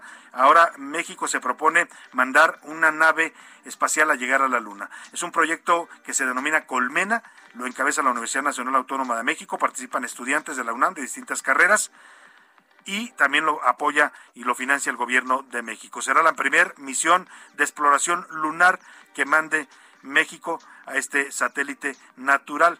Ahora le voy a dar todos los detalles con Iván Márquez. ¿Qué es lo que vamos a mandar a la Luna? Iván Márquez nos platica. Buenas tardes, Salvador. Te saludo con gusto. Pues así es, de forma histórica, México llegará a la superficie de la Luna. Lo hará a través del proyecto Colmena, que se realiza en conjunto entre la Universidad Autónoma de México, la Secretaría de Relaciones Exteriores, la Agencia Espacial Mexicana y el Estado de Hidalgo. Para esta misión se empleó cuatro años, en donde participaron cerca de 200 alumnos de distintas ingenierías. Además, ya se encuentra en la nave Peregrine de la empresa estadounidense Astrobotic. El objetivo es instalar en la superficie cinco microrobots que miden cerca de 10 centímetros de diámetro y están hechos de aluminio, titanio y acero. Incluso Salvador, el doctor Gustavo Medina Tanco, responsable del laboratorio de instrumentación espacial Lynx, comentó que es histórico, ya que nunca se habían creado piezas tan pequeñas con dichas capacidades, por lo que será todo un hito. Escuchemos. Nadie había hecho microrobots tan chicos para llevar al espacio como lo que estamos haciendo nosotros. Esta misión no es simplemente el deseo de poner algo en la luna y se acabó. Tiene por objetivo que desarrollemos acá en México las capacidades de producir microrobótica para uso en ambientes espaciales. Por último, Salvador, comentarte que será en el próximo mes de junio cuando esta misión recorra 384.400 kilómetros que separan a la Tierra del satélite natural, en donde se aprovechará para hacer mediciones. Mi reporte, Salvador. Buenas tardes. Muchas gracias, muchas gracias, Iván Márquez. Pues vamos a conversar directamente con el encargado de esta misión espacial, misión Colmena, misión de que encabeza la UNAM y el también le apoya al gobierno de México. Eh, hago contacto con el doctor Gustavo Medina Tanco, él es responsable del Laboratorio de Instrumentación Espacial, LINX, del Instituto de Ciencias Nucleares de la UNAM. ¿Cómo está, doctor? Qué gusto saludarlo. Muy buenas tardes. ¿Qué tal, Salvador? Muchas gracias. Un gusto estar con ustedes. Oiga, doctor, ya escuchábamos en la pieza anterior algo de su explicación, pero queremos pedirle más detalles. Primero, primero, ¿para qué quiere México llegar a la Luna con esta misión? Mira, eh, es una necesidad más que un deseo, por lo menos así lo percibimos desde Links en la UNAM. eh, el espacio está pasando por una gran, gran transformación. Tú, tú, eres bien consciente de lo que ha significado la transformación de la Internet en la economía del mundo. Pues esto que está es equivalente. Todavía no lo percibimos mucho, pero de aquí a 10, 20 años va a ser una realidad tangible y muy, muy fuerte, sobre todo para aquellos que no hayan investido, invertido en tecnología espacial desde ya, porque básicamente se va a empezar a hacer minería en el espacio eh, y otras explotaciones comerciales, va, va a haber un, realmente una gran expansión de nuestra sociedad para ir en esa dirección. Y son cosas que llevan tiempo de hacer, no se puede esperar a 20 años para empezar a pensar qué es lo que se va a hacer. Entonces lo que nosotros estamos haciendo es mirar para el futuro y empezar a hacerlo ahora. Y básicamente, cuando esa transformación pase, van a estar una de dos cosas para ser un actor y no simplemente un consumidor. O tienes dinero, y mucho, o tienes tecnologías que sean significativas. Eh, yo no sé si tendremos mucho dinero, pero lo dudo, pero sí podemos tener tecnología. Entonces lo que estamos haciendo es desarrollar esta nueva eh, brecha de tecnología a nivel internacional, que es hacer muy pequeños robots que puedan trabajar en equipo. ¿sí? Y tú me dirás, ¿pero para qué? Pues porque, por ejemplo, una de las cosas que se va a hacer es minería espacial. ¿sí? eh, y hay muchas cosas allá que son muy interesantes y muy, muy valiosas acá en la Tierra. Eh, bueno, tenés dos formas, ¿no? La tradicional que se hace aquí, es decir, pongo una máquina inmensa, grandota, hacer algo eh, y sacar minerales. Y eh, u otra, puedo poner un montón de robots chiquititos y que cada uno haga un poquitito. ¿sí? Resulta que cuando tienen los minerales, por ejemplo, distribuidos sobre la superficie, como el caso de, de la Luna o un asteroide, o todavía cuando va a un asteroide que es muy chiquitito y por lo tanto la gravedad es muy, muy baja, una máquina grande no sirve para nada. Y por otro lado, una máquina grande o un robot grande y complicado tiene el problema de que son muy, muy caros, muy, muy frágiles, en definitiva, se pueden romper. Y si vos tenés uno y se rompe uno, pues perdiste todo. Mientras que yo uso un montón de robots chiquititos, ¿sí?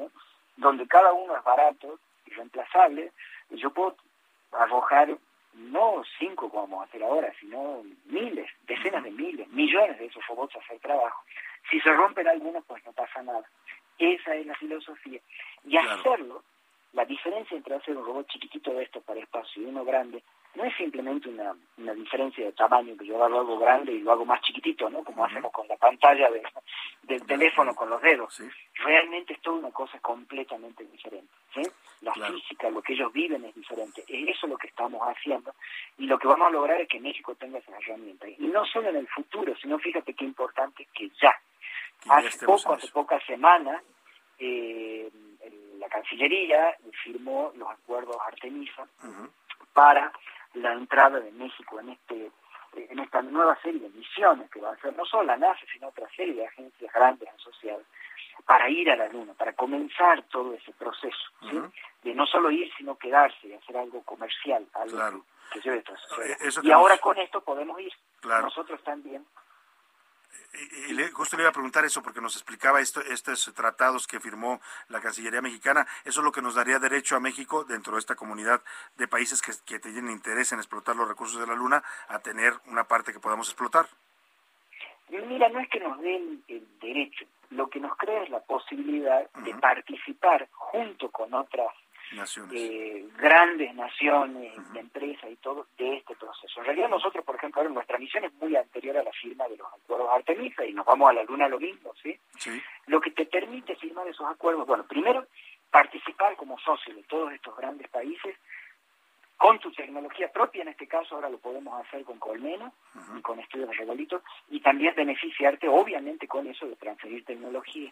Por otro lado, lo que sí va a producir a nivel legal, si quieres, por decirlo de alguna forma, el haber firmado eso quiere decir que estamos aceptando que se puede eh, comercializar ¿sí?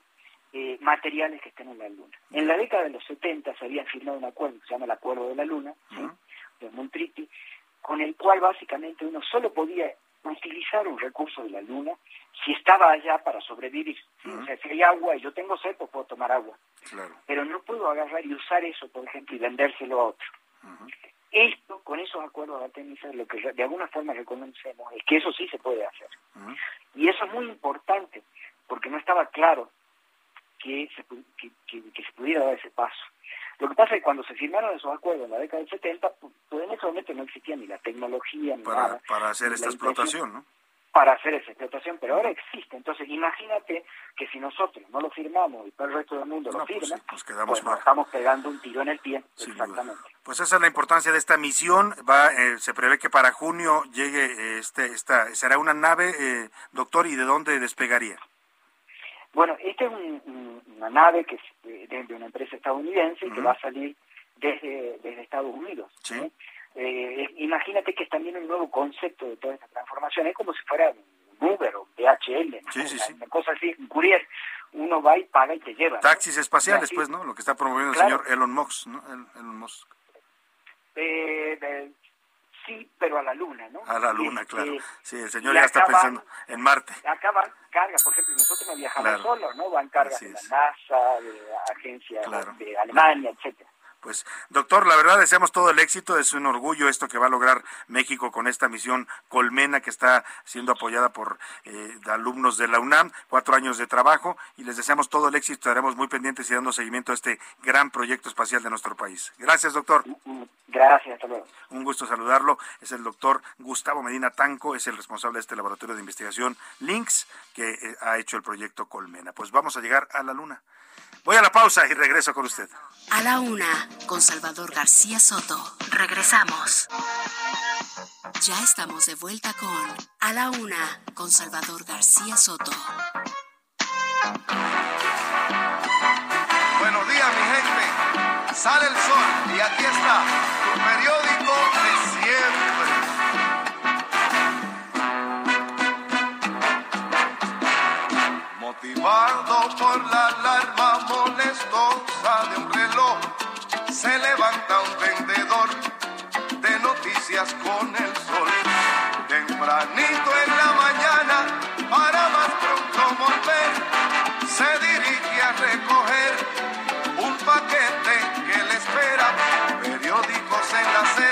Más noticias que vender.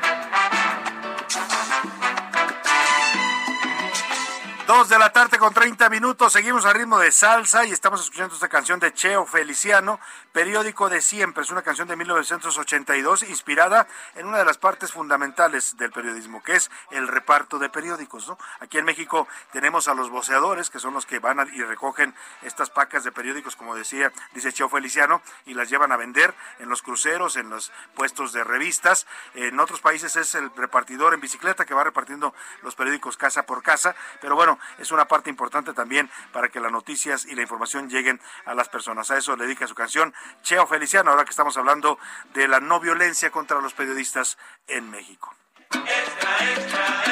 La noticia que la que está pasando.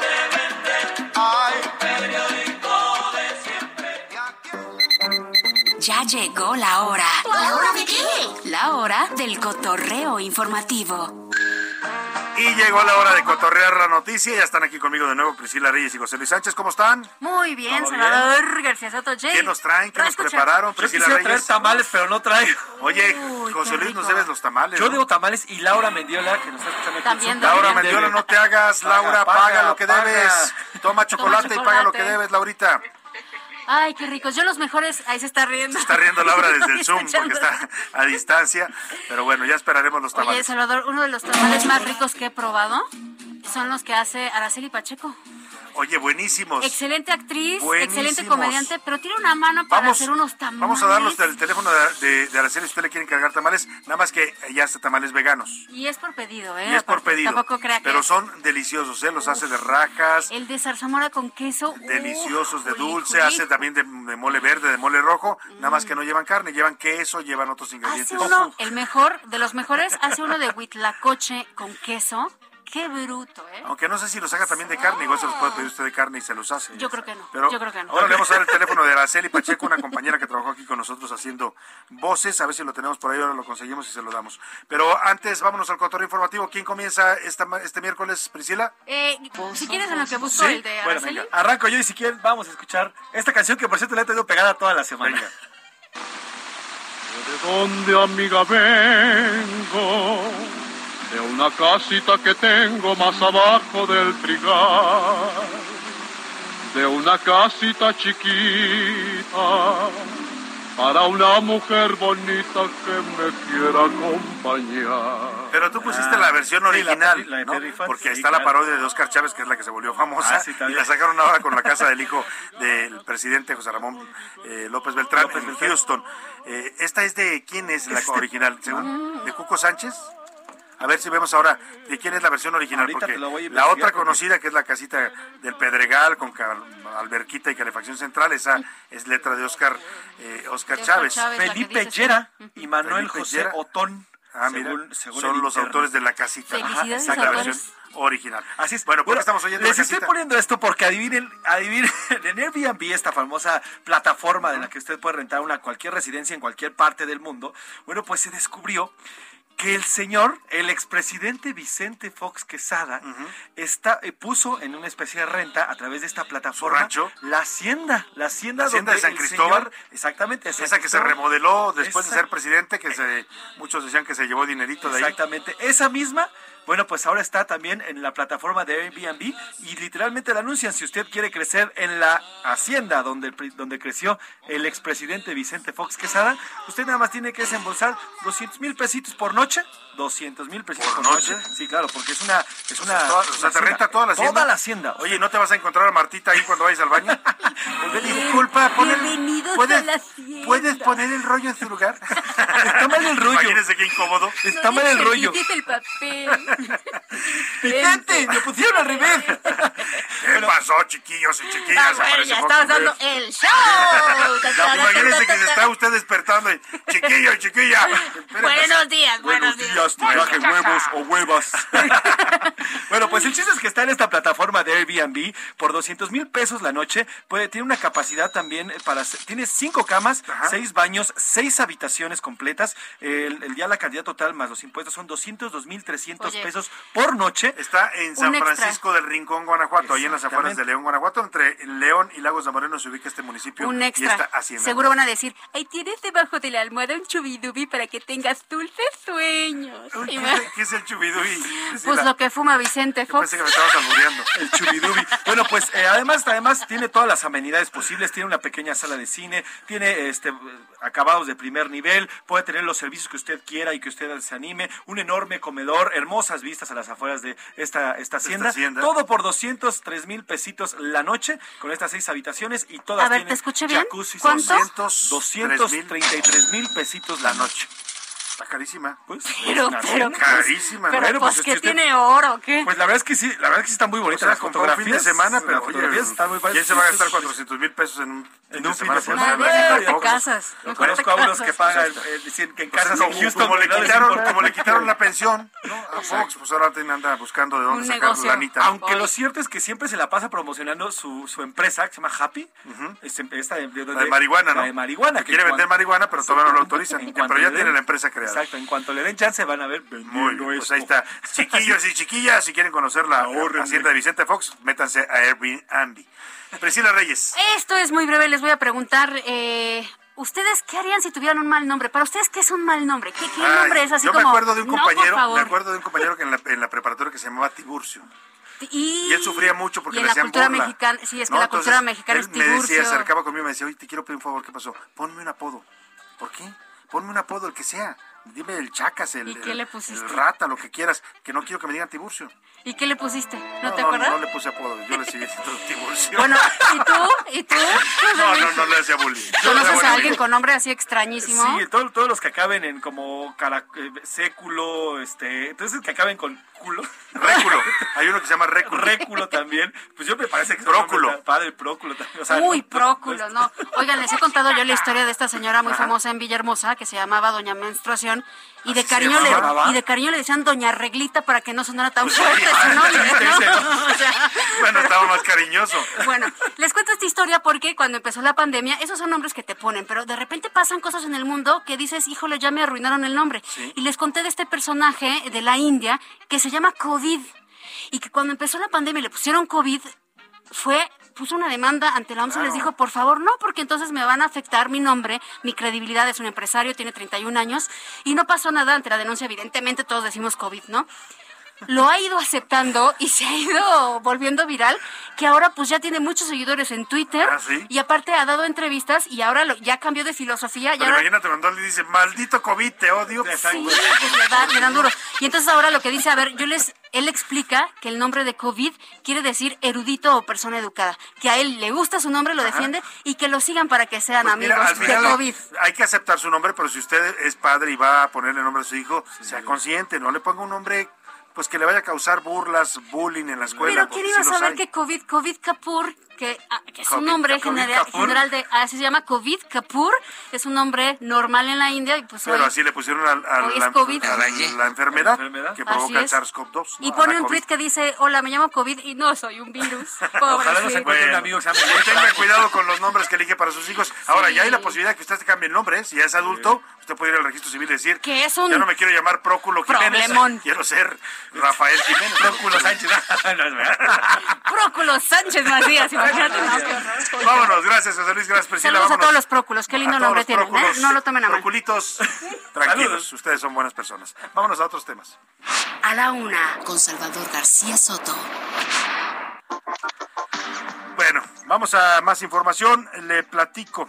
Porfirio Sánchez Mendoza, quien es secretario de Seguridad Pública de Aguascalientes, fue detenido este miércoles. Elementos de la Subprocuraduría Especializada en Investigación de Delincuencia Organizada, acá de la Fiscalía General de la República, pues lo detuvieron por presuntos vínculos con el crimen organizado. El gobierno del estado designó ya a Tomás Chávez como encargado de la Secretaría de Seguridad Pública. Se presume que Sánchez Mendoza fue detenido en la catorceava, o se encuentra en este momento detenido en la catorceava zona militar de Aguascalientes, capital, y trasladado a las instalaciones de la Fiscalía General de la República acá en la Ciudad de México. La administración que encabeza el panista Martín Orozco Sandoval emitió un comunicado en donde confirma que van a colaborar con las autoridades federales después de complementar esta orden de prisión. ¿Cómo ve?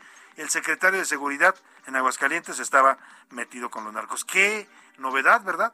Como si no hubiera en este país funcionarios, sobre todo en los áreas de seguridad, que están vinculados al narcotráfico. Ahí está Genaro García Luna y toda la playa de, de los que manejaron la seguridad en los tiempos de Felipe Calderón. Vámonos a otros temas. A la una, con Salvador García Soto. Oiga, le platico, fueron eh, detenidos en, eh, bueno, mientras esto pasaba en Aguascalientes, en Veracruz, detuvieron a extorsionadores del cártel del Golfo. Son estos que van a cobrar el derecho de piso o extorsión, que lamentablemente en nuestro país está pues casi generalizado. Yo le he dicho que aquí en este país pagamos una doble tributación, dobles impuestos, los que le tenemos que pagar al gobierno y los que le tenemos que pagar al crimen organizado. Esta práctica, que además el gobierno federal no ha hecho nada para elim- eliminarla, eh, pues está asfixiando y matando a miles de pequeños negocios en México. Hay gente que prefiere cerrar su negocio de toda la vida y se va a vivir a otro lado porque dice, no, no gano para estarle pagando a los narcos. Juan David Castilla, allá en Veracruz, platícanos de estos extorsionadores que fueron detenidos. Buenas tardes. Muy buenas tardes, Salvador. Te saludo con mucho gusto desde el estado de Veracruz. Así es, integrantes de una célula criminal del cártel del Golfo fueron capturados por elementos de la Secretaría de Seguridad Pública en el municipio de Naranjos, al norte de la entidad veracruzana. De acuerdo con las líneas de investigación, se trata de tres personas a quienes se les identifica como generadoras de violencia y de ser presuntamente partícipes de diversos delitos como extorsión, cobro de piso, robo de ganado, robo a negocios y a transporte de carga y trasiego de narcóticos. A través de trabajo estratégico y labores de inteligencia se logró obtener la ubicación de los presuntos criminales a quienes se les aseguraron armas de fuego cortas y largas tipo fusil AK-47, una granada de fragmentación, así como también chalecos tácticos, dos gorras negras con las siglas del cártel de Jalisco, un casco balístico, dos pecheras, seis cargadores y una gran cantidad de cartuchos, además de una camioneta tipo Jeep. Eh, los detenidos fueron identificados como Cristian Mariel N, alias El Gordo, Eric Mateo N, alias El Negro, ambos originarios de Tamaulipas, así como Francisco N, alias Pancho, originario de Tuxpan. De acuerdo con reportes extraoficiales, los detenidos tenían un centro de operaciones en los municipios municipios de Álamo y Naranjos y respondían a las órdenes de una célula delictiva del cártel del Golfo. Los detenidos, la camioneta y las armas aseguradas fueron turnadas ante la autoridad federal para los trámites legales correspondientes. Cabe recordar, Salvador, que el gobernador del estado de Veracruz, Cuitlavo García Jiménez, ha presumido que en los primeros 34 meses de su sexenio fueron detenidos 96 jefes de plazas regionales en la entidad. Además, policías estatales, ministeriales y agentes federales han logrado la captura de 2.695 presuntos delincuentes en el territorio estatal mediante diversas acciones coordinadas de seguridad. Este es el reporte desde Veracruz, Salvador. Excelente tarde. Muchas gracias, muchas gracias Juan David Castillo. Pues ojalá y agarren a más de estos extorsionadores de los que cobran derecho de piso y están asfixiando a miles de mexicanos y a sus pequeños negocios. Vámonos a otro tema rápidamente. Hoy el presidente López Obrador fue interrogado sobre si ¿Quién iba a dar la cara cuando terminara esta pandemia? ¿Quién iba a asumir las responsabilidades que hay? Estamos hablando de la muerte de 304 mil mexicanos, según la cifra oficial, 600 mil, según la cifra de muertes excedentes que da la Secretaría de Salud. Cualquiera de las dos es grave. ¿eh? Estamos, somos el quinto país con más muertos en el mundo. Y aún así, el presidente dice que se manejaron muy bien las cosas. O sea, mm, proporcionalmente México, con la población que tiene, tiene más muertos que países que tienen el doble o el triple de población que él, que nosotros pero aún así el presidente dice que la estrategia ha sido muy buena y dijo incluso que él saca el pecho y la cara, es más, mete las manos al fuego por Gatel, que Gatel es una, además de un gran médico y un gran científico, como dice él, no tiene ninguna culpa y que en todo caso las, responsabilidades si las hay las va a asumir él. Escuche. ¿Declaré inocente, presidente? Sí, a todos los que participaron, la dirección. Al contrario, es para darles un reconocimiento público, mundial. Luego, eh, lo que se hizo para conseguir las vacunas, entre otras cosas. ¿Qué es lo que más vida ha salvado? La vacuna. Imagínense si no tenemos un experto, pero además con la capacidad intelectual y expositiva de Hugo. Nos acaban la molestia de nuestros adversarios, pues es que querían agarrar un pollito y le salió gallo. Pues ahí está, dice que es muy gallo, su gallo, el López Gatel. No, yo, yo no lo veo muy gallo, yo lo veo más bien desplumado, pero bueno, así lo ve el presidente. Ama a López Gatel como ama a Pedro Salmerón y ama a todos los que sean cuestionados, ¿no? Aunque sean, siendo de su gobierno, son buenos. Aunque sean los peores funcionarios, aunque acosen mujeres, son buenos porque él lo dice y porque él los quiere. Ahí está. Vámonos, mire, hablando de esto que dice el presidente, responsabilidades, ayer se reportó la cifra más alta de muertos de COVID en esta cuarta ola. Desde hace cuatro meses no teníamos una cifra como esta, 829 mexicanos muertos ayer por COVID. Y bueno, en este contexto, la gobernadora Guerrero Evelyn Salgado impugnó la orden de un juez para vacunar contra COVID a una menor de 16 años. La niña se amparó, sus papás la ampararon para que recibiera su vacuna y la gobernadora pues no quiere vacunarla. Carla Benítez, cuéntanos. ¿Qué tal, Salvador? Un saludo al auditorio. Como lo comentas, en Guerrero la gobernadora Evelyn Salgado Pineda impugnó el amparo que recibió una menor de edad para ser vacunada contra el COVID, cuando el plan de vacunación aún no contemplaba a niños y adolescentes. De acuerdo a información que obtuvo el Heraldo de México, el juicio de amparo 335-2021, el pasado 7 de septiembre de 2021, un juez de distrito con sede en Chilpancingo ordenó que se aplicara la vacuna de Pfizer a un adolescente de 16 años.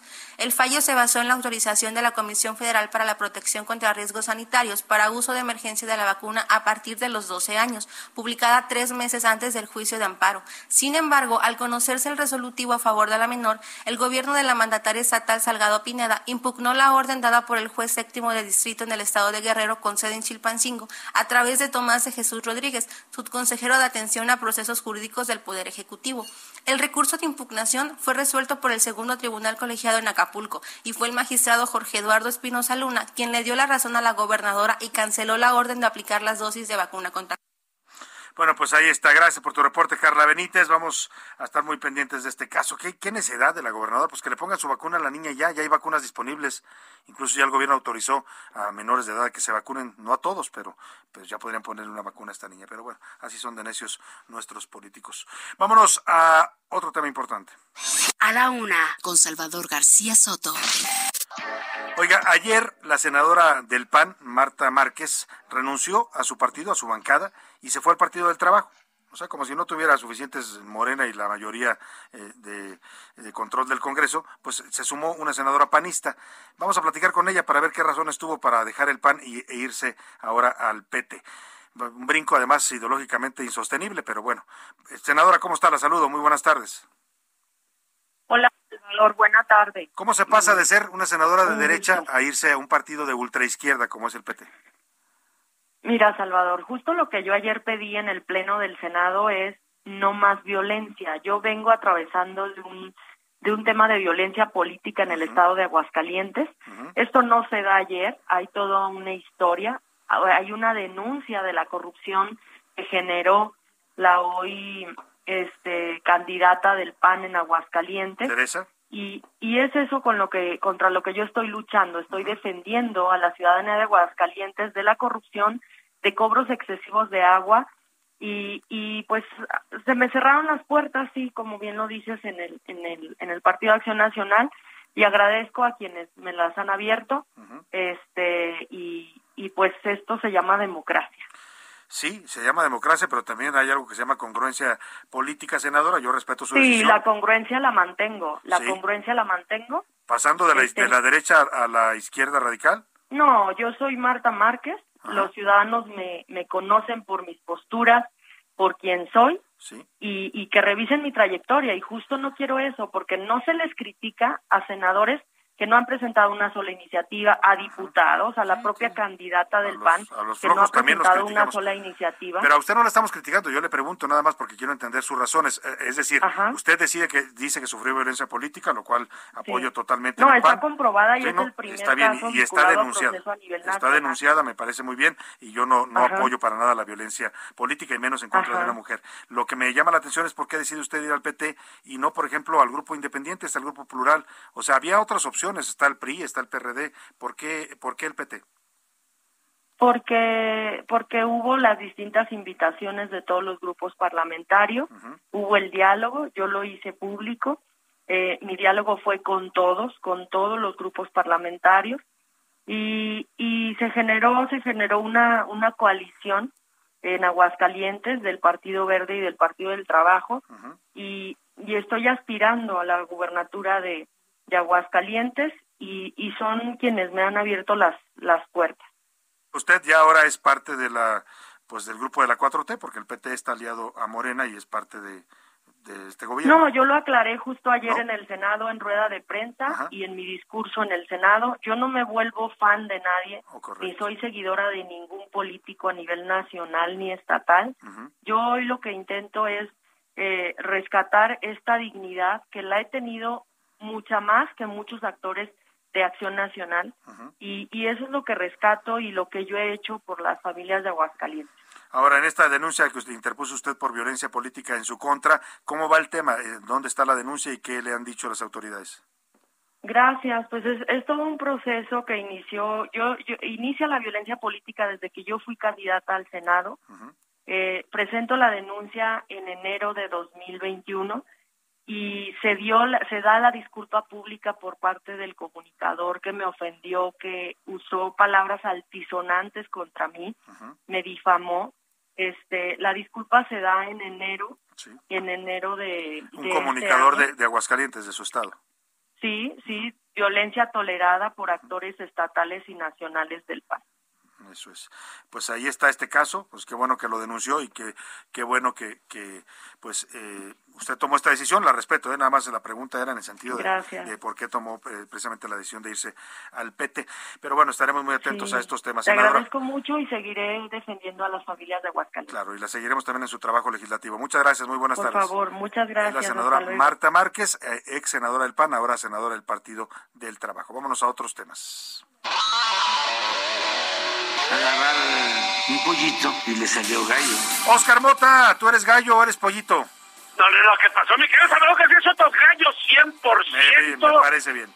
Y el charro de béisbol. Hoy también soy charro de béisbol porque, amigos a la una, hoy un gran día para ganar. Hoy los charros de béisbol, los charros de Jalisco, representando por supuesto a México, estarán buscando a las seis de la tarde el poder llegar a la gran final de la Serie del Caribe. Los charros de Jalisco que iniciaron tambaleantes, perdieron dos partidos, pero después han ganado tres de manera consecutiva y ojo, mi estimado Salvador, amigos, estableciendo récords para el legendario torneo de la Serie del Caribe. Primero, estos tres partidos sin recibir ninguna carrera. Eso ya es un récord. Pero además, en estas blanqueadas han sumado 29 entradas sin recibir, insisto, carrera. Este es otro récord, así que los charros estarán rifando un poquito más tarde. Esperemos, obviamente, que les pueda ir bien y lleguen a esta gran final. Eh, lo platicábamos la semana pasada, mi querido Salvador. La realidad era que estos charros tenían, obviamente, para poder llegar Sí. a estas instancias Oye, y ahora podrán demostrarlo. Empezaron un poco trom- a trompicones, ¿no? Muchos dijeron, ¿qué pasó con los charros? Iban con todo el, el cartel y de pronto empezaron mal, pero, pero ya están en la final. Exactamente, se establecieron, tuvieron la oportunidad de establecer de, de manera interesante su picheo, encontraron obviamente su, su jugada y es precisamente lo que vamos a escuchar de el manager de estos famosísimos charros que nos estará hablando Roberto Vizcarra de El Secreto con el cual estos charros están en la antesala de la gran final de la Serie del Caribe. Escuchemos. No, pues la verdad, muy contento de la gran salida que nos da Javier Solano y nuestro bullpen, que nos sigue manteniendo, pues en este momento ya clasificado a la semifinal. Esa ha sido la clave de que nuestro equipo haya clasificado a- en base a- al gran picheo. Pues ahí está, Oscar. Sí. El gran picheo que han tenido, eso los tiene hoy en la final. Oye, México-Panamá, ¿cómo ves? ¿Vamos a tener otro revés como en la diplomacia? Pues el día de ayer, por cierto, México, los charros le ganaron a Panamá 1-0 precisamente en el béisbol, ahora enfrentan nuevamente el fútbol. No deberían, pero la realidad, mi querido Salvador, ya como está la selección ahorita, Todo puede carambolas. Todo puede pasar. Oye, ¿qué pasaría si pierde México contra Panamá? Hay detalles importantes. Número uno, perdería el tercer lugar de la eliminatoria que lo tiene ahorita eh, Panamá el cuarto, entonces Panamá subiría al tercero, México bajaría y ojo, se rumoraría que ahora sí ya le darían las gracias a Gerardo Tata Martino. Ya si pierde contra Panamá, adiós Tata. Eh, sería una de las temáticas que podrían estar siendo evaluadas. Uf, pues vamos a ver qué pasa hoy en la noche. ¿A qué hora pasa el partido? Nueve de la noche, mi querido Salvador, y el partido entonces de los charros a las seis. Muchas gracias, Oscar Mota. Hoy un gran día para ganar. Buenas tardes. Nos despedimos de usted, muy contentos y también muy agradecidos por su atención. Gracias a nombre de todo este equipo, Priscila Reyes en la producción y el entretenimiento, José Luis Sánchez en la coordinación de información, Laura Mendena en la coordinación de invitados, en redacción Milka Ramírez, Diego Gómez, Miguel Zarco y Iván Márquez, aquí en cabina Javi Vaz, nuestro operador. Y gracias a usted, que pase una excelente tarde. Provecho, quédese aquí con Adriana Delgado y el dedo en la llaga y yo lo espero mañana a la una. Por hoy termina A la Una con Salvador García Soto. Un encuentro del diario que piensa joven con el análisis y la crítica. A la Una con Salvador García Soto. De lunes a viernes de 1 a 3 de la tarde.